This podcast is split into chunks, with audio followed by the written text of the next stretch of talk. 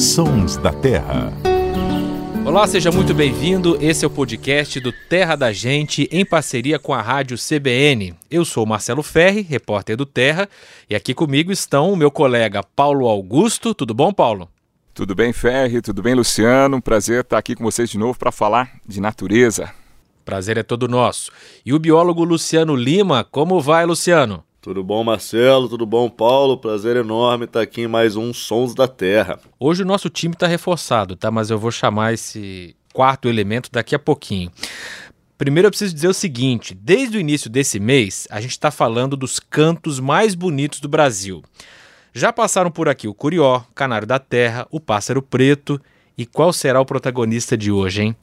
A gente lançou a enquete lá no nosso Instagram, o arroba Terra da Gente, com três opções Uirapuru,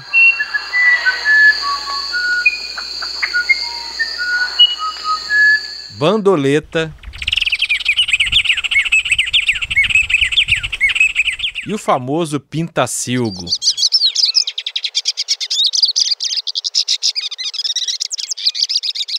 E adivinha quem foi vencedor? Essa foi fácil, hein? Foi uma lavada. O, o Irapuru recebeu 73% dos votos e não é à toa. É um pássaro de um canto muito sofisticado, até misterioso, mas o visual até que é discreto, né, Paulo? É isso aí, Ferri. A simplicidade é o mais alto grau de sofisticação, né? Dizem que é essa frase atribuída ao Leonardo da Vinci talvez é, explique bem o Irapuru, é uma ave amazônica de 12 centímetros e uma discreta plumagem que vai do castanho ao marrom, mas encanta a humanidade pela sofisticação do canto. A primeira gravação do som do Irapuru foi feita em 1962 pelo ornitólogo Dalgas Frisch, mas a primeira imagem foi de uma equipe da IPTV.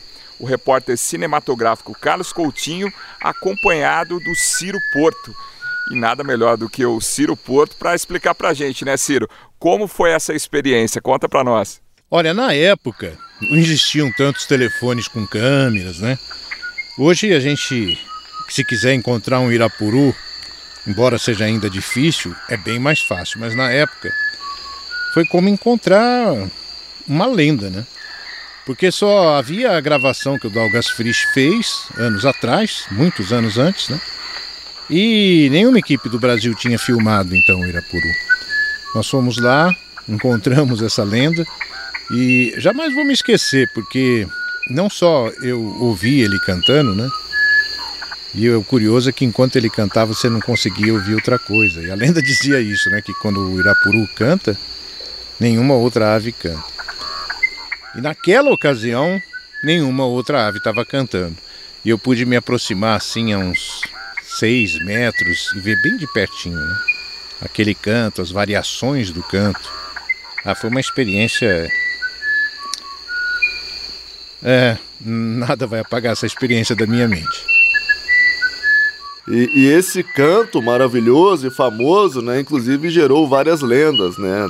Inclusive a lenda de que quando o Irapuru canta, as outras aves fazem silêncio. Na verdade, isso deve ser ao fato é, da espécie, na verdade não, não é a espécie, são as espécies de Uirapuru cantarem somente durante uma época do ano, como várias outras aves fazem. E aí eu falei as espécies porque o que a gente achava que era uma única espécie de Uirapuru, na verdade é o que a gente chama de um complexo de espécies. Estudos re recentes aí feitos a partir de 2013 é, por uma, uma ornitóloga, Fernanda Bocailini, mostraram que, na verdade, que a gente desconfiava ser uma espécie são seis espécies, e dessas cinco ocorrem no Brasil, todas elas restritas à região amazônica. Essas seis espécies, elas são parecidas, mas de fato elas têm diferenças aí na plumagem, principalmente na região com as penas claras, na região ao lado do pescoço e também na garganta.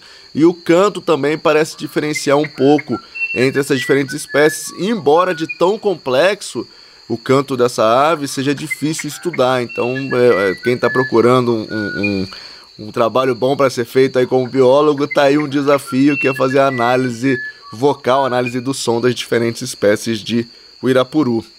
E quem ficou com vontade de ouvir o Irapuru e talvez não consiga ir para a Amazônia, fica uma dica aí que talvez no seu quintal, nesse exato momento, pode ter um parente não muito distante do, do Irapuru, que é a curruíra. Como assim? A curruíra é um, é um da mesma família aí, o Trogloditídea, da mesma família dos Irapurus. E aí quem olhar para a foto do Irapuru lá nas redes sociais do Terra da Gente, dá uma comparada com a curruíra que está no quintal aí, que vocês vão ver que o jeitinho é bem parecido. E quem quiser ouvir o Irapuru verdadeiro lá na Amazônia, vai ter que esperar a época do acasalamento, né? Que é entre setembro e outubro, mais ou menos, que é a única época do ano em que o Irapuru canta. Eu já tive o prazer de ouvir o Irapuru cantando na natureza, lá na região do Cristalino, na Amazônia. É sem dúvida uma experiência fantástica. A sofisticação do canto, a melodia e toda a aura né, que envolve essa espécie famosa, que é personagem de muitas lendas, é realmente incrível. A reportagem está lá no Globoplay para quem quiser assistir. A gente vai colocar também o link no site do Terra da Gente, para quem estiver vendo a gente pelo site, clicar e já poder assistir. São muitas lendas, né? E uma delas inspirou o famosíssimo compositor brasileiro Heitor Villa-Lobos, que compôs em 1917 uma sinfonia intitulada O Irapuru.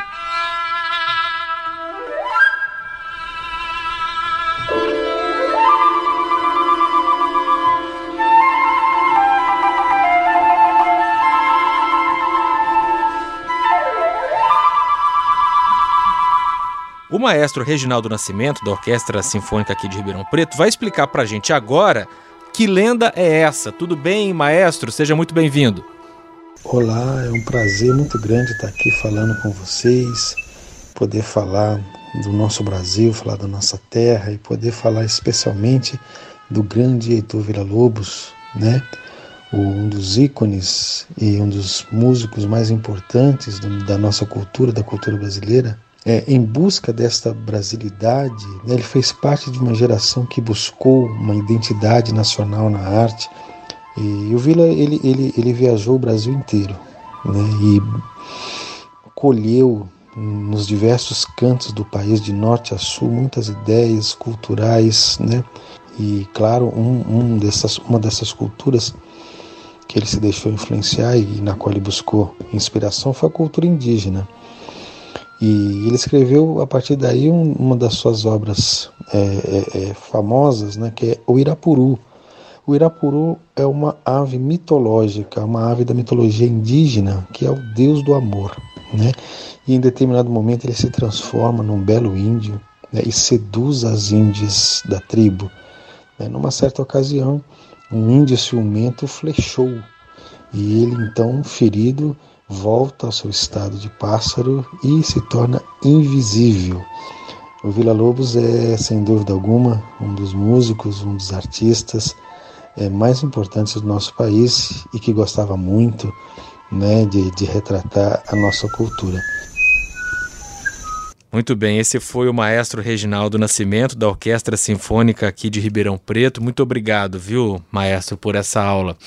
É isso aí, meus amigos. Assim a gente encerra essa série que foi tão especial sobre os cantos mais bonitos do Brasil. Se você quiser mais informações, quiser conhecer essas espécies que nós citamos aqui, é só procurar pelo arroba Terra da Gente no Instagram e você pode também ouvir de novo esse episódio, compartilhar, ouvir os outros no terradagente.com.br e também no seu agregador de podcasts preferido. Luciano Lima, Paulo Augusto, Ciro Porto, muito obrigado pela participação hoje e até a semana que vem. Valeu, gente, até a próxima. Até a próxima. A edição e sonorização foram do Samuel Dias.